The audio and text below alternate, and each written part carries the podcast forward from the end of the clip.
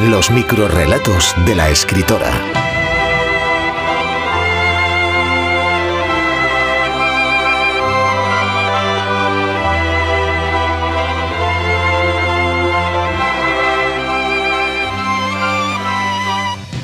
La cita. Mañana tengo una cita, aunque no es la primera vez estoy muy nerviosa. Siempre voy con unas expectativas que la mayoría de veces no se cumplen.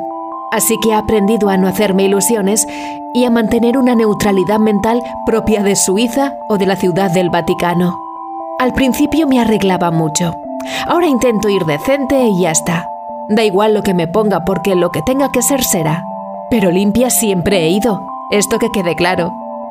Y mañana, como cada día, me ducharé, me pondré ropa limpia y planchada y me perfumaré.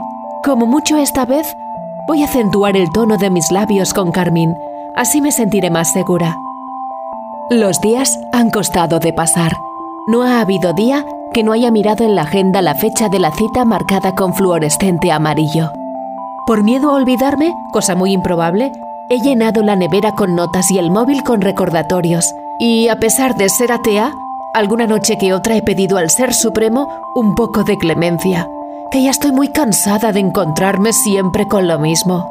Siempre la esperanza atormentada por el miedo. A partir de ahora mismo intentaré no seguir pensando en la cita de mañana y no avanzar los acontecimientos. A ver qué me dice el médico y qué arrojan los resultados de la prueba.